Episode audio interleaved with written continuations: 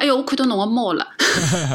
我屋里向搿只猫，哎，高头搿只对伐？就是讲辣箱子高头搿只，搿只是 Sunday。我现在屋里向还有一只是叫 Punky，然后隔离两个房间，就是 Sunday 在储藏室，然后那个 Punky 在书房。我跟你连线之前，我一直在书房，然后出来的时候，这个 Sunday 就面孔老丑老丑，就是讲很凶的，虎视眈眈的看着我。因为就讲我如果讲拿门一开，伊拉两家都会得打打扰他了是吧？不是，因为我没背伊，我背了 Punky。然后在我刚才在 setting 那个电脑和设备的时候，他就一直在键盘上面趴来趴去，所以那时候在爪子就刚用来生了毛嘛，我刚弄武器就马上伸爪来抓我，就很凶的，奶凶奶凶的那种，就是要忙的时候很忙，但是如果你不反馈给他爱的时候，他就马上伸爪子，就是这种样子。哎呀，你真的是有很多爱的束缚啊，爱的包袱。我把镜头对着三的，你也可以看看他。他虽然就一直在这里休息。可以啊，但是我估计他一会儿就觉得说这陌生人谁啊？哎呀，不想看，烦死了。撸啊撸狗，我房了。大家好，我是意意，生活在马德里。那因为喜欢弗朗门哥呢，我就从上海搬到了西班牙。如今我已经住在这里差不多有五六年了。最近呢，我在做一个关于分享南欧生活的 vlog。你要是感兴趣的话呢，也可以动动拇指，在微博或者在微信的公众订阅号里面搜索一下“异想南欧”。意就是啊陈奕迅的意，然后分享就是想就是分享的想，南欧就是欧洲的南。部啊，好大的一个广告啊！谢谢掌柜阿俊。以前你是安福路一姐嘛？那个多年前你在离开上海之前，呃，从乌鲁木齐到武康路一带是你活动的这个大本营，从那个西班牙总领事馆那里开始。一说到这个，还觉得还挺不好意思的，就怎么怎么又变成安福路一姐了？对，因为以前有一段时间是就是啊，曾经最辉煌的时候，在安福路上面的这个西班牙文化中心挂了一张我的海报，但是非常可惜，我没有好好的抓紧这个时间，没有在上面印一张二维码。我要是早知道我现在想要做自媒体的话，我肯定会刷一个二维码上去的。那个时候是几几年啊？我可能已经不记得，正好可能是我离开离开就是离开上海的这一年吧，应该是二零一六年。那个时候那张海报上面你是在干嘛？在跳 flamingo 还是？No no no no，我我在那个海报上面是这样的，他们其实呢就是，呃，他们在想要宣传那个西班牙语的课程，然后呢，他们就觉得说需要呃，就是一个一个人看上去读书还蛮好的，然后看上去还蛮文气的，一个人看上去还蛮受人欢迎的，所以呢，他们就找了我。当然，他们其实也是因为跟我很熟嘛，因为我那个时候也经常就是去那边图书馆玩，因为这个图书馆虽然很小的安福路，但是我觉得环境还是蛮好的，所以就是。呃，就是我空下来之后呢，就是要么就是和朋友们呃约个约个下午茶呀，吃个饭啊什么的，然后就可以，然后顺便就是自己呢也呃可以在那边有一个休息的地方，然后看书的地方，所以我其实跟他们还是挺熟悉的，所以他们就找我，他们说着能不能帮我们拍一个海报啊，拍一些系列的宣传啊，我说可以啊，但是我也没有想到他们最后会把那个 印成大幅的海报挂在那个上面。所以，我 就是，对啊，我只是觉得他们可能会在那些就是印刷品上面对吧，可能会看到，然后会在他们的那个 newsletter 上面看到，嗯呃，但是我也没有想到，就是直接直接就是印成海报，就是挂在那个上面，所以我觉得还蛮搞笑的，就是看到自己的时候，就是在那边那个塞万提斯图书馆那个门口就可以看到你的，哎，一比一吗？这个海报？对，哦。但是还是上过公交车的，对吧？很多人都说我站在那个公交车后面，让他们他们看到我那个说什么眼神炯炯，然后呃，汽车一停，然后看到吓死了，然后说看到我。那个时候，安福路给你的感觉是怎么样的？就是老文青的呀，你想那个话剧中心也在那边，对吧？还有就是，呃，很喜欢的那些小咖啡馆啊，还有就是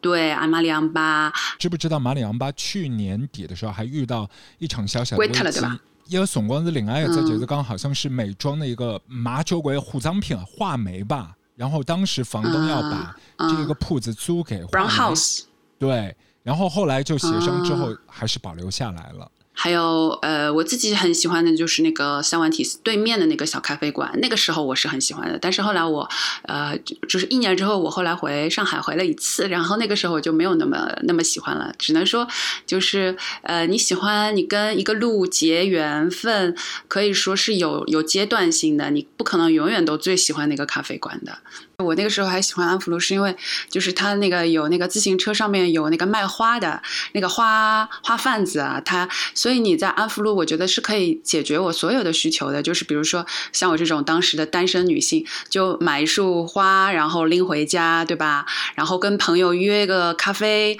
呃，吃个简餐，然后然后在萨万提斯抱两本书回家，或者偶尔就是比如说去看一场话剧啊，嗯，我觉得在安福路那个小小的。地方，或者你在那些很小的那超市里面，你买一点芝士回家，你喜欢的那一些 chorizo 啊那些东西，我觉得那条小小的街道，它其实可以满足我所有的需求，所以这个是我当时非常喜欢的，就买吃的，有生活的气息。但是现在难以想象啊，就变成这个样子了。嗯，现在很多同学就是有有的时候是觉得那边。很安静，然后就把自己的房子租到了安福路，但结果成为网红之后，他们不堪其扰，很多同学都在那个安福路上面扎堆。一双广告的小情侣，就是其中的一个广告业的设计师，他后来就辞职，开始全身心的组乐队，组了一支乐队叫和平和浪，应该是前年去参加了那个第一季的月下，比较早期的时候就被淘汰了。但也同样是那一年的时候，他们出了一张专辑，叫《安福大厅》。这个名字其实是跟他们的一个地下室有关。那个地下室就是他们在那一年安福路的拐角处的一个小区的地下车库里面租了一个两百平的这样的一个地下室，然后请很多的乐队好朋友，有一些乐队后来也去参加了第二季的月下，还有一些呢去做了第二季的一些 vlog 的这个很红的 UP 主啊。就是全部都是他们那一个呃乐队的好朋友的圈子里面的，经常在那里做一个呃 live show，然后那个 live show 叫大厅，呃拼成那个英文的话就是 dating，有另外的一种约会在一起的感觉了。他们就做了这样的一张专辑，是源于他们的一个基地啊，一个秘密的基地。呃，好朋友的聚会的场所，然后又有一首歌去记录他们自己的爱情故事，就叫《安抚爱情故事》。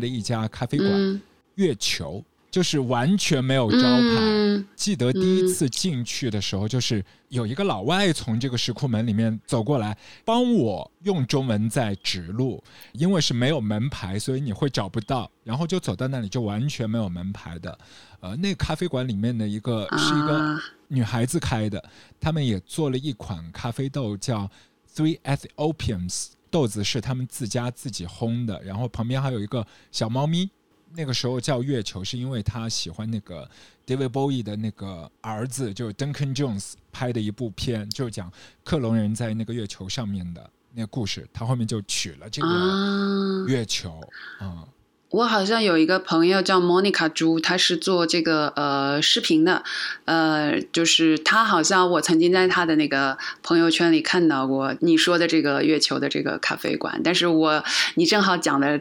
二零一六年正好已经是我差不多要收拾行囊搬家走人的时候了，所以我也没有去过那里。我们讲是一家店，其实是关于你的一段回忆，封存在某一个时空底下了。那个物理的空间放到二零二一年，可能那个味道就完全变掉了。啊，抓住现在吧，抓住现在，享受的每一刻都是很不一样的。这个时期，就你空下来，应该也是会到。城市里面去探索，有没有一些街区会让你一下子觉得，哎，帮上海尔萨地方面想啊，我这这个又勾起了你对安福路那一带的那个情谊结。有有，最近有，就是我我最近去那个 Serrano，就是呃马德里最最富贵的一条街，就是呃上面呢去了一家就是米其林餐厅，然后那个顶楼我们去吃一个牛髓骨，我一直很想吃那个东西，然后我就我就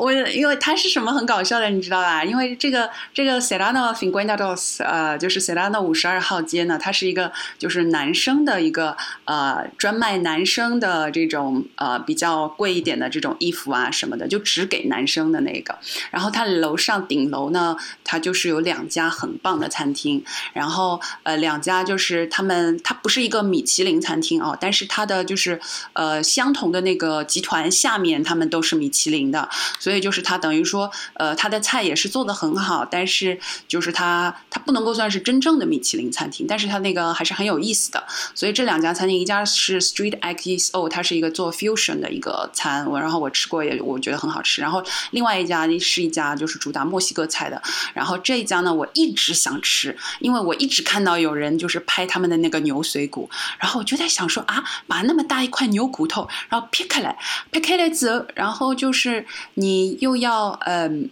烤一烤，然后还要拿还要拿很多的这种味道，还要拿最后的那个呃一种一种手柄啊，多迪啊一种饼，然后来放在里面。就是很多人就跟我说很好吃，很好吃，然后我就一直很想吃。然后然后前一段时间呢，就又又那个餐厅又就是好像内部装修一下，所以就一直没有营业，所以我就着急死了，你知道吗？一直吊我的胃口。然后我就终于那一天发现他们又重新开业了，然后我就上去，然后上去了之后，我发现这家餐厅因为。是在顶楼的地方嘛，然后呃，塞拉诺这个街的也是城市比较高一点的地方，所以我们可以看到楼下那一些就是砖瓦，那些砖瓦其实是非常呃上海法租界的那种味道，因为砖瓦的那种楼房啊，它其实也是从那种西方人那边弄过来的，然后再加上那些绿树啊，所以我觉得这个那一刻让我觉得哎，还还挺有这种法租界的那个味道的，嗯。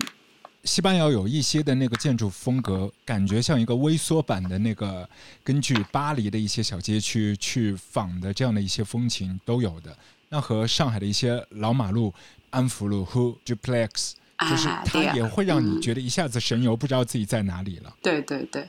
我想到就是那个一九八七年的时候，就 David Bowie 嘛，他也是自己漫步在马德里的街头。就在应该在你家附近这一带吧，然后那个时候他就是和 MTV 在做节目，他说我要去找一杯啤酒，民众看到他的那个反馈嘛，就簇拥过去拿圆珠笔去签名。你说一九八七年，只能说大众的媒体非常的呃黄金时代，所以你一说这个 David Bowie，哇，大家都认识他的脸，那那我难以想象就是。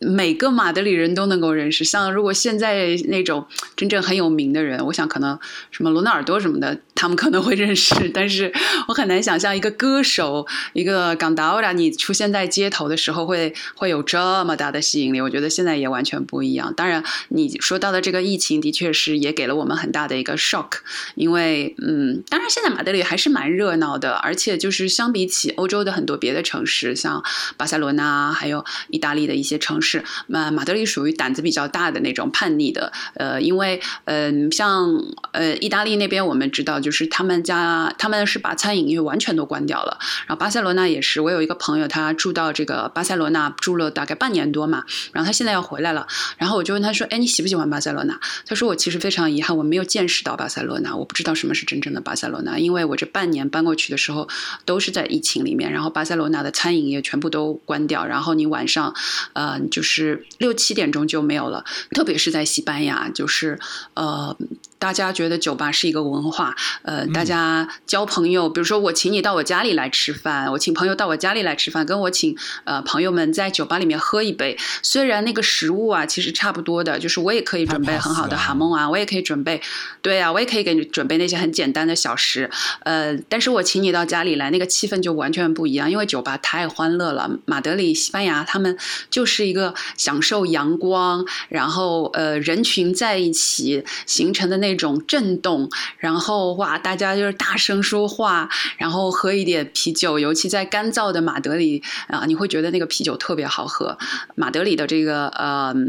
主席马德里的大区主席，他们还是非常的勇敢。这个女生非常叛逆，就是她坚持要把所有的餐饮业打开，因为她考虑到的一个事情是：第一，我要保证就业；第二，就是说你其如果我把所有的餐饮业关掉的话，你西班牙、意大利人这种很个性、自由散漫的、很叛逆的个性，你其实还是会聚会的。那如果你在家里面聚会的话，我就没有办法控制人数；但是如果你在外面，你在餐厅聚会的话，餐厅。是有这个职责来控制人数的，比如说六个人就只有六个人，就是生命诚可贵，自由价更高。若为 party 故，一切皆可抛。更不要谈 home party，就是完全管不到了，那个 social distance 都没有了。西班牙人、意大利人都对社交有很高的要求。你的朋友之间，我有朋友就曾经跟我写写过短信，就会说你忽略我了。哎，我其实跟他跟他是朋友啊，还有就是大学同学之间也会说，哎，你忽略我了，就是你忽略我的意思，就是我们已经很久没有出去玩过了，我们很久已经没有一起喝一杯啤酒聊聊天了，就是他们会发出这样子的一些抱怨，所以你想他们对于人跟人的这种亲近的这种距离，其实现在我回头想起来，你会更加明白为什么西班牙人，呃，比如说疫情好的时候，就是没有疫情的时候，西班牙人他非常跟你讲话。他们的距离是非常接近的啊，他们对你非常热情的，那其实也是源于他们本身就是很近的。马德里是不是还有一些街区啊，就比较文艺一点的？是的，你说的那个是呃文人区，就是马德里的那个呃，它的那个巴里有，它的那个街上，这个嗯马路上面都贴着一些名著的字，比如说萨万提斯啊，还有一些其他的就是他们被奉为经典的那一些字句啊，都会把它贴在这个路上，就是用这种金属的东西贴在地面上的，所以和纽约有点像哎，就把很多的一些。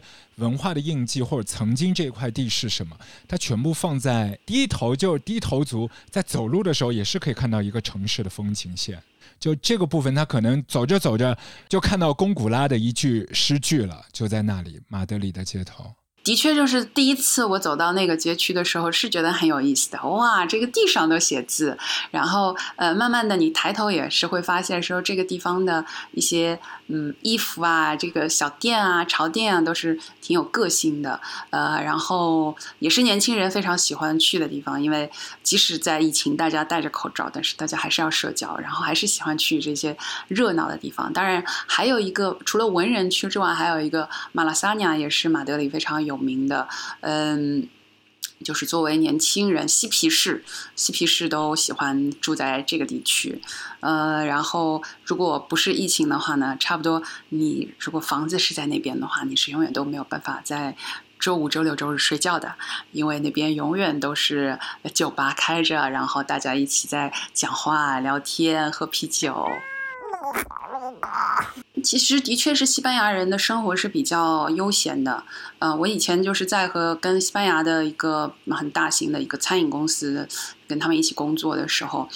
比如说我早上大概我八九点钟就到那边工作，对吧？然后一坐下来，老板就叫我们说。走走走走走，喝咖啡喝咖啡，然后喝咖啡什么意思呢？我第一天上班的时候，我搞也搞不清楚，我为什么刚坐下来就喝咖啡，然后发现原来是吃早饭，就是呃，然后说我 vamos a tomar un café，我们去喝一杯咖啡。那它其实不仅仅只是喝一杯咖啡，你还可以点一点，就是比如说鸡蛋饼啊，或者有油条啊。西班牙的早饭真的，这个油条我真的觉得非常的经典。Churros。那 churro 是小的，还有 bora 是大的。然后大油条的时候，我就觉得放在那个火锅里面和中国油条是一个样子、一个味道的。我真的觉得这个是 非常非常奇葩的一个事情。他们怎么也会喜欢吃这种东西？然后，当然他们喜欢吃的是这个，就像阿俊你知道的，就是他喜欢喜欢这个 chocolate 对吧？呃，甜咸相宜。然后，嗯，所以它其实放到那个咖啡里面去，味道也是 OK 的。所以西班牙人早上第一杯，你上班的时候的第一杯咖啡，他说 vamos a tomar café，这咖啡啊就是三十分钟，就半个小时，你吃早饭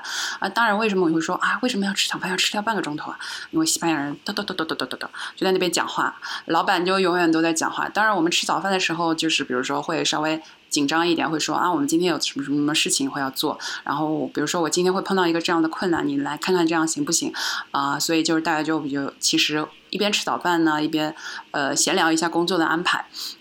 然后，呃，那这一杯咖啡时间它不是算我的早饭时间的，这一杯咖啡时间是包括了我的工作时间的，所以我八个小时就是八个小时，我没有任何的加班。所以你想，三十分钟的咖啡时间，所以西班牙人就应该说那个划水已经是划的完全的自由泳了，就是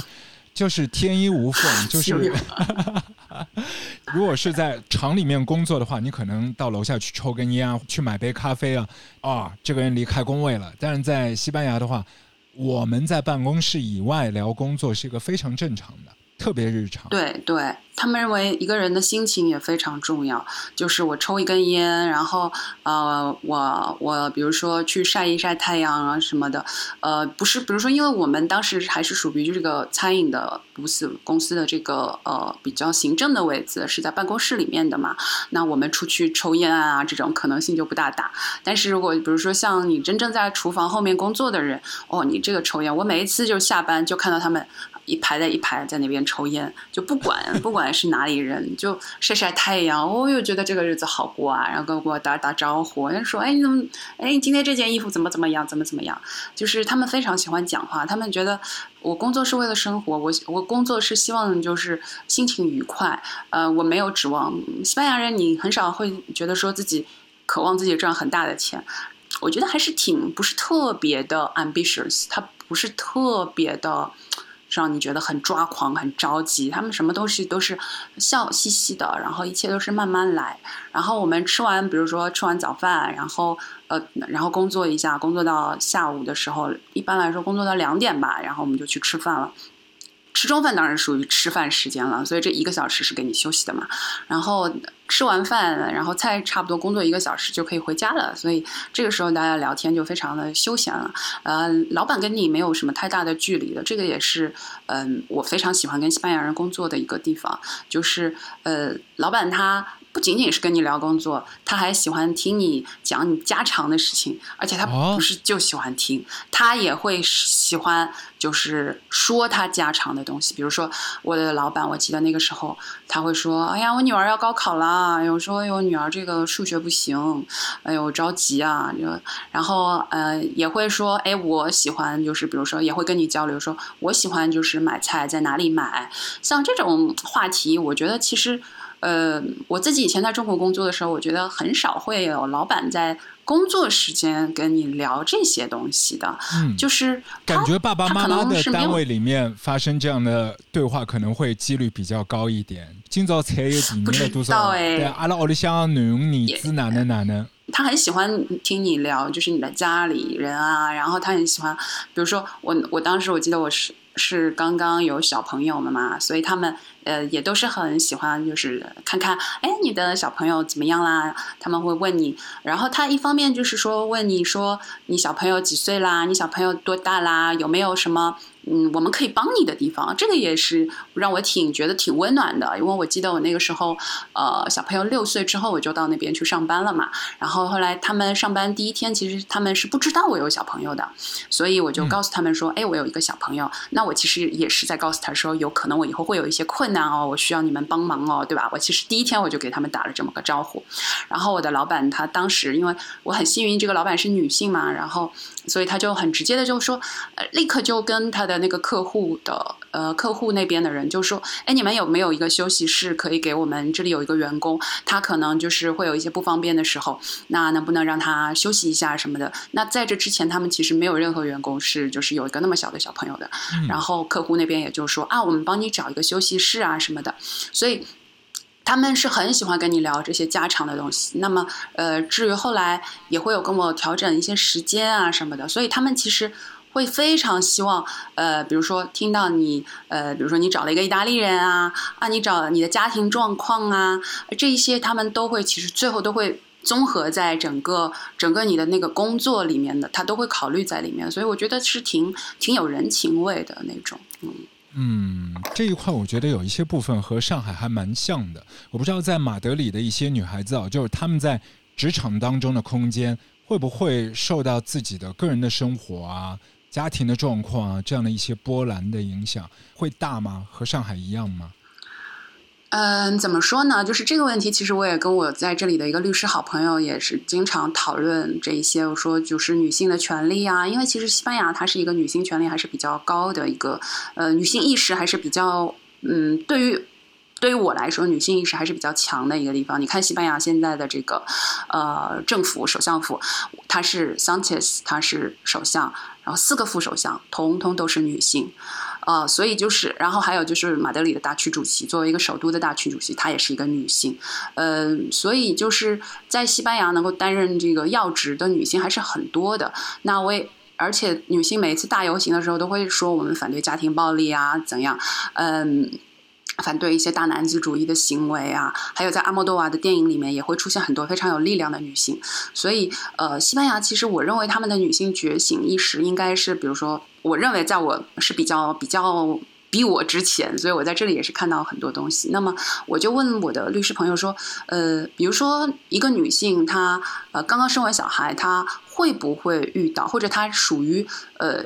呃，应该是应该要可以生孩子的年龄，他在结婚之后，他会不会受到一些雇主的歧视？嗯，因为这些原因而不不雇佣他了。那么我的律师朋友他就跟我说，他说。这种肯定会存在的，但是没有一个人他会把它挂在嘴边的。就是说，他知道这件事情肯定是不正确的。比如说，我可能会考虑说，啊，这个人可能不是那么适合吧？会是这个问题吗？我会考虑一下，我会考虑一点点。但是我绝对不会跟你说，呃，你结婚了吗？你是小孩了吗？呃，绝对就是不会放在台面上的。我觉得就是我有时候刷朋友圈看到，呃，比如说三十五岁以上的职场，你要是没有做到中高管理层，你就完蛋了。什么就是这种？其实我觉得我看到这些所谓的十万加的爆款这些文章放在哎，我会看到这些信息，笑谈对吗？不是笑谈，我觉得就是法律会把你弄到死，让你赔很多很多钱。就是呃。我觉得像三十五六岁，觉得说你是一个啊，已经你已经应该有职场危机啦什么的，这种事，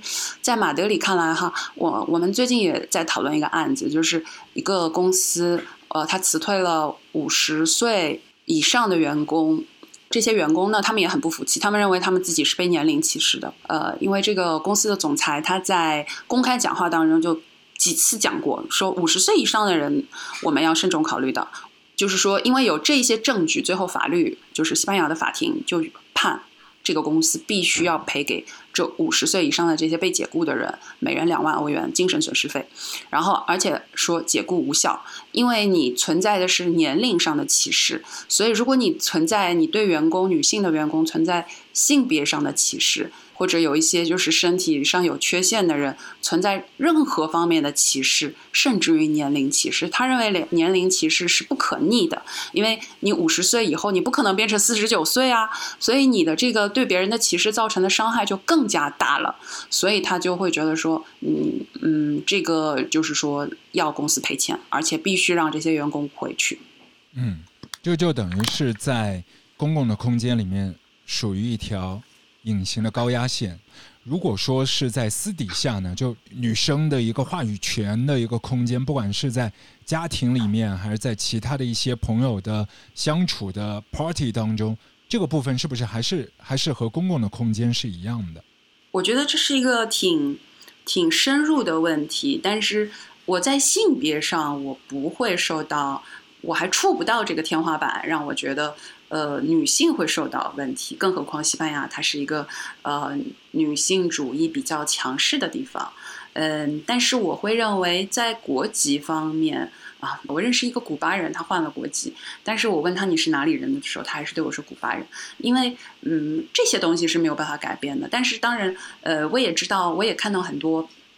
非常优秀的外国人在西班牙取得了很好的成绩，比如说是从自己自主创业这方面来说的，所以我认为我反而在西班牙人的公司里面，我会受到我自己作为呃中国人的一个呃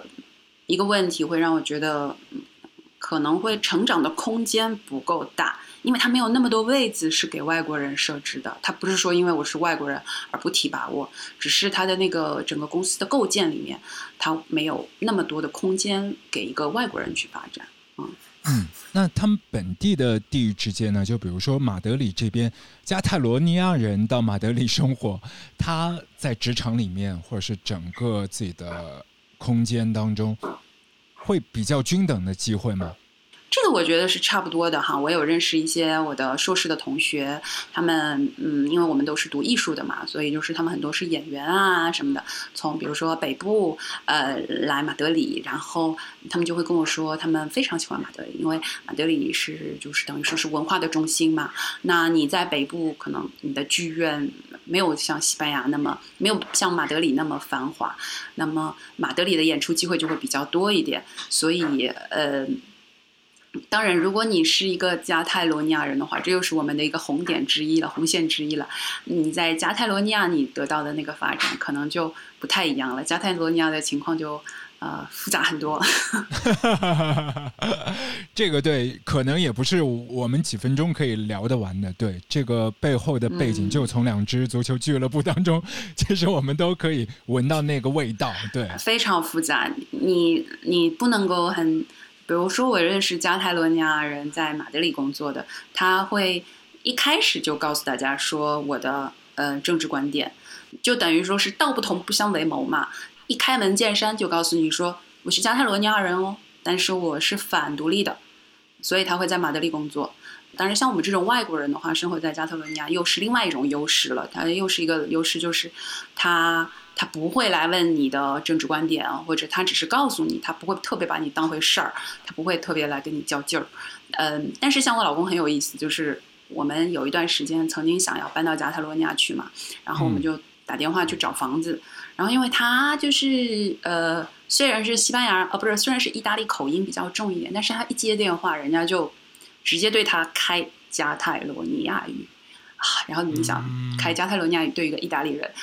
对，他说我打了十几个电话，我当然知道他在跟我说什么，但是就是说这个其实就是一个非常嗯非常大的一个排外了。就是说，如果你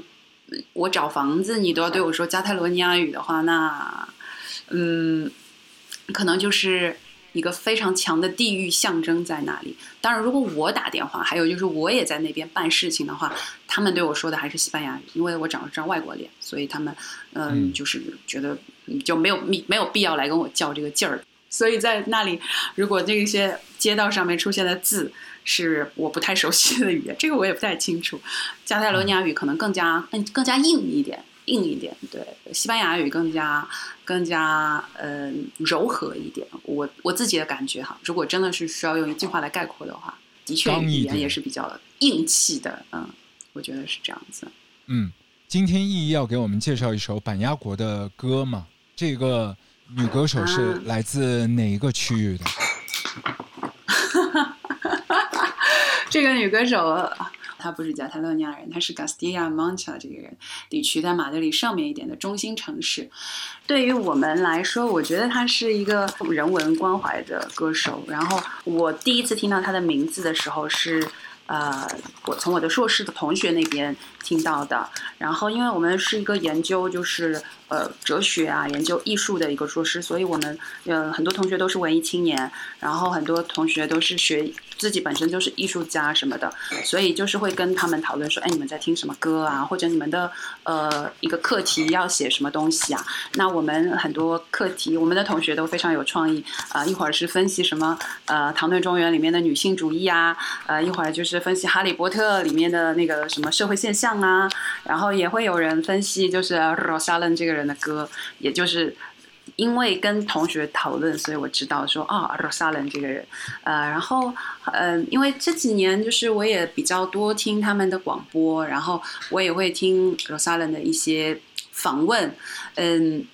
还有关注他的一些就是。关注他发新的唱片。那我今天是要推荐的这首歌呢，呃，是他比较早年的一个作品，嗯，大概是二零一六年左右的歌曲。它其实讲的是一堵呃粉红色的墙，它可能是有一点点像在以前的。陈绮贞，因为呢，他讨论的一些话题都是比较社会性的，然后他自己也是一个学社会学的一个，呃，就是创作歌手。然后他讲到这首歌里面就是一个女孩在哭泣，然后这个 viola 呃 violeta 这个颜色，它也是就是西呃西班牙的，嗯。女权运动的那个颜色，所以他的很多音乐里面，他其实都在讨论的是，呃，女性的生存。然后，如果当你哭泣遭遇到了一些暴力，你应该怎么样表达，而不你不应该，你不应该只是哭泣。然后，这个是他当时这张很红的专辑，你当时可以看到他的那个唱片的封面，也是觉得，哎呀，还是挺挺粗粗糙的，有一点粗糙，不是一个特别呃成熟的一个大卖的歌手。但是这几年他非常红，你甚至于。可以在那个 ella 一些女性的杂志上面，就是最大牌的那些女性杂志上面看到她的采访，然后她的，比如说像最收听率最高的一个嗯电台，他们也是请她就是做一些深夜节目，请她来介绍她的一些音乐啊，来说说她的人生啊。然后她现在是三十四岁嘛，但是上一次他们参加采访的时候，就呃有一个标题党，西班牙人也很喜欢标题党，就说呃罗萨伦说，我到现在都是还是跟我妈妈。呃，一起睡的意思就是，嗯，我到现在每一次拥抱我妈妈的时候，我都是可以感受到她给我的那个能量的。所以，其实他讨论的他的整个，嗯，感觉就是非常的人文关怀，然后讨论一些社会的现象，尤其是为女性发声。然后，他现在的这个最新的，今年最新的那张专辑呢，我也注意了一下，呃，他。是讨论的是大自然，所以嗯，在大自然里面收了一些音乐，他做的也是一张概念性的专辑，所以我觉得 Rosalind 他其实是一个现象，就是呃很多大牌的前辈歌手，比如说 Alejandro Sanz 啊，Alejandro Sanz 对于我来说，我每次介绍他的时候我就觉得说他应该是西班牙的张学友，呃，所以像这一类的歌手，他都会就跟 Rosalind 做一个后辈来跟他合作。Una niña triste en el espejo me mira prudente y no en la cocina que lo rompe todo, que no para de gritar. Tengo una mano en el cuello que con sutileza me impide respirar. Una venda me tapa los ojos, puedo leer el miedo y se acerca.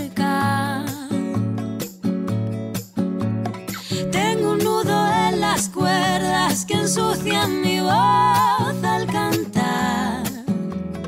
Tengo una culpa que me aprieta, se posa en mis hombros y me cuesta andar. Pero dibujé una puerta violeta